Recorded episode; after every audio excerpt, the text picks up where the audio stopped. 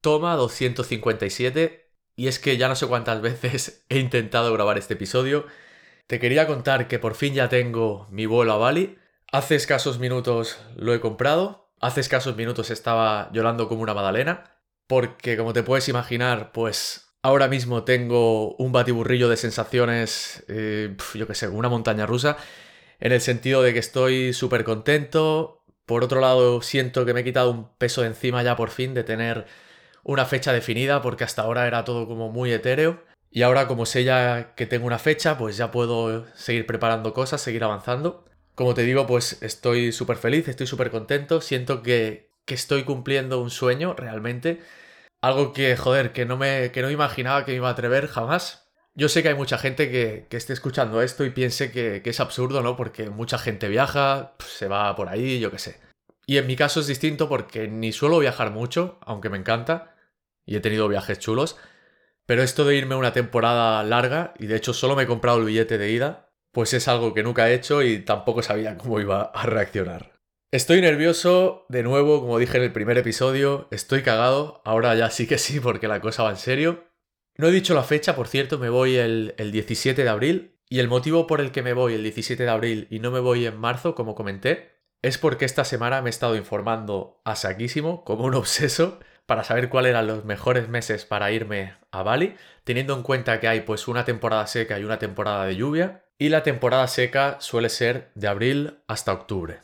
Y además justamente, no sé si fue hace unas dos semanas, hubo como unas lluvias torrenciales súper fuertes en Bali que se cargaron una parte, que desgraciadamente pues fue la parte de donde vive gente con menos recursos, que hizo que se destrozara un poco la isla, al menos esa parte, y me hizo pensar un poco, pues en eso, ¿no? Que paso de irme en épocas de, monzón, donde hay lluvias torrenciales, donde puede un río desbordarse, donde se puede liar parda y, y, de forma innecesaria, yo, o sea, no tengo ninguna necesidad, ¿sabes? A ir allí a jugármela. Entonces prefiero irme los meses de, de más calor, pero también he estado leyendo pues que son los mejores meses para irte, para poder hacer actividades fuera, para subir volcanes, para visitar los campos de arroz, para hacer actividades que tengan que ver con, con el mar, visitar las islas que hay, por ejemplo, en Nusa Penida, etc. Porque dicen que si no, pues el mar está súper revuelto. Y por eso, pues, eh, decidí hacer estos meses. Por cierto, como habrás podido detectar, son seis meses lo que en principio yo quiero irme ya que el visado que ofrecen ahora mismo para los nómadas digitales, que es el B211 o lo que se suele llamar el Business Visa, dura seis meses. Quería compartir también contigo que las dos últimas semanas me las he pasado mirando vídeos en YouTube de cómo conseguir vuelos baratos, ¿vale? También lo que hice fue preguntar a todo mi círculo de aquellas personas que son más viajeras, los cuales me han ayudado un montón con muchos trucos. Y el truco con el que yo más confiaba era con el tema de, de utilizar una VPN. Una VPN es algo así como una herramienta para proteger tus conexiones y además te permite fingir que estás conectado desde otro país. De manera que una especie de mito que corría en esos vídeos era que si yo fingía estar conectado desde, desde un país con la divisa menor de la que tenemos en España, por ejemplo, yo que sé, desde Tailandia, desde Argentina, desde México, etc., decían que podías obtener precios de vuelos mucho más baratos. Es decir, yo finjo que estoy, por ejemplo, en Argentina y igualmente busco en Skyscanner un vuelo que va desde Barcelona hasta Bali y en principio eso me tenía que dar precios más baratos. Bien, pues si bien es cierto que podías encontrar precios más baratos haciendo esto, la diferencia era pues bastante mierda, estamos hablando de una diferencia de unos 10-15 euros, 30 a lo sumo, y además tenéis que tener en cuenta que te ponía la moneda local, es decir, que luego quizás hay un cambio de divisa, también leían algunos sitios que no estaban incluidos no sé qué tasas que te cobran no sé qué país, total. Que después de hacer un montón de pruebas, en mi caso utilicé la VPN que se llama ExpressVPN, que funcionar funciona, es decir, te protege la conexión y, y me fue bien para, para, fingir estar en otros países, pero lo que no funciona ni de coña, al menos en el caso de Barcelona a Bali, ¿vale? No sé en otros destinos porque no lo he probado ni me interesaba, es el conseguir vuelos más baratos. De hecho, cuando realmente había una rebaja considerable, por ejemplo, que el vuelo te valiera, me lo invento, 450 euros en lugar de los 685 que he pagado, por cierto que no lo he dicho, he pagado 685 putos euros, cuando de toda la vida de Dios siempre he escuchado que tú podías ir y volver de Asia por 700 euros máximo, pues yo he pagado 700 solo por la ida, me cago en todo.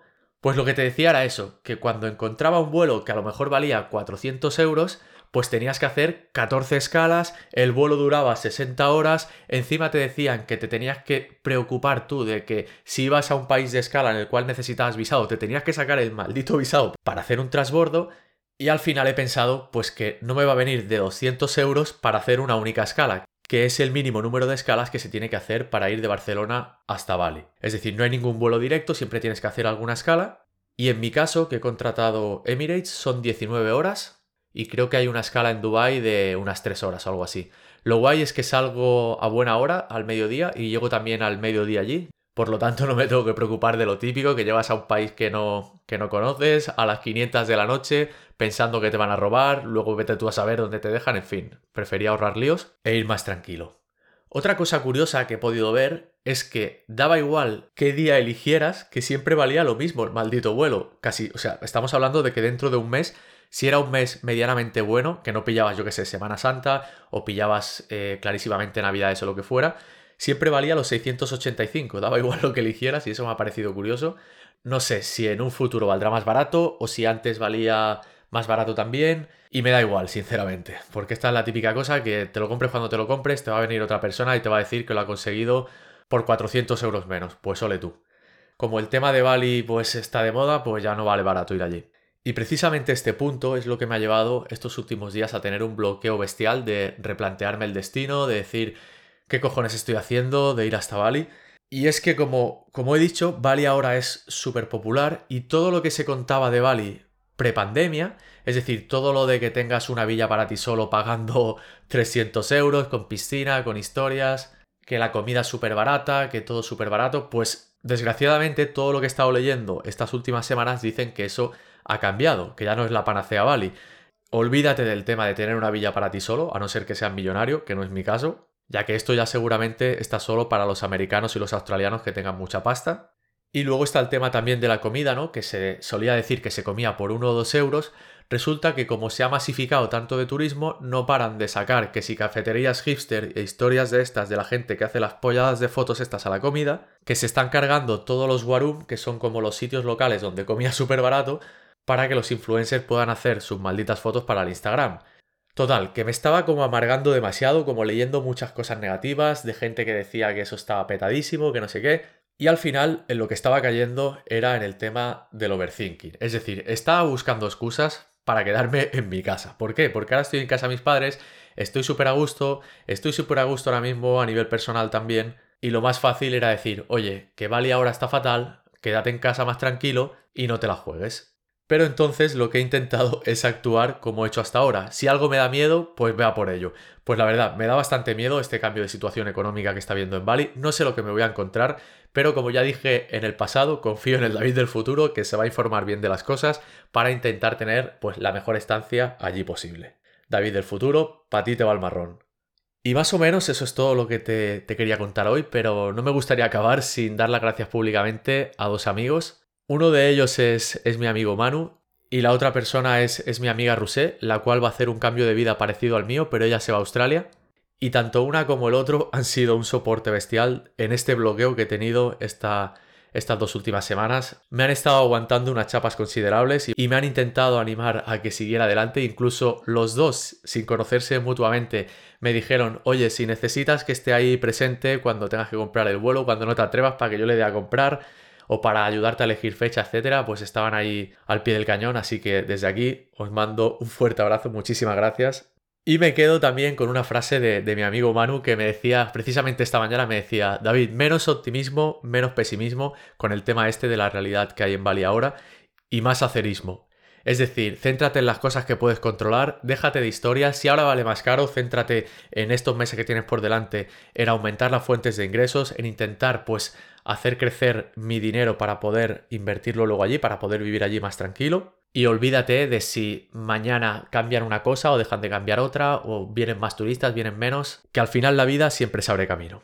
Y esto lo uno con otra frase, sí, hoy estoy pesadico con las frases, y es la frase esta de Henry Ford que dice que tanto si crees que puedes como si no, tienes razón. Y la verdad, estas últimas semanas estaba totalmente en el creer que no podía, que no estaba tomando la decisión correcta, y con la ayuda de estos dos amigos, pues ahora creo que sí que es lo correcto y que debo jugármela y que debo atreverme y que el destino dirá. Porque al final esto de, de irme a Bali o de irme al sitio que sea, yo creo que no es más que demostrarme a mí mismo que ya sea aquí, sea en Barcelona, sea en la Conchinchina, el poder demostrarme a mí mismo que me las puedo apañar. Y yo creo que eso va a ser algo fuertísimo a nivel de crecimiento personal y la verdad es que tengo muchísimas ganas de, ir a por ello. Y una última cosa que quiero compartir que me ha hecho mucha ilusión es que Víctor Correal, junto a Guillén Santapau, del podcast eh, Nordic Wire, que es un podcast y un canal de YouTube muy guay sobre, sobre tecnología, compartieron un TikTok y me hizo mucha ilusión porque estaban hablando de los podcasts que, escuchan y nombraron eh, Nómada la Vida.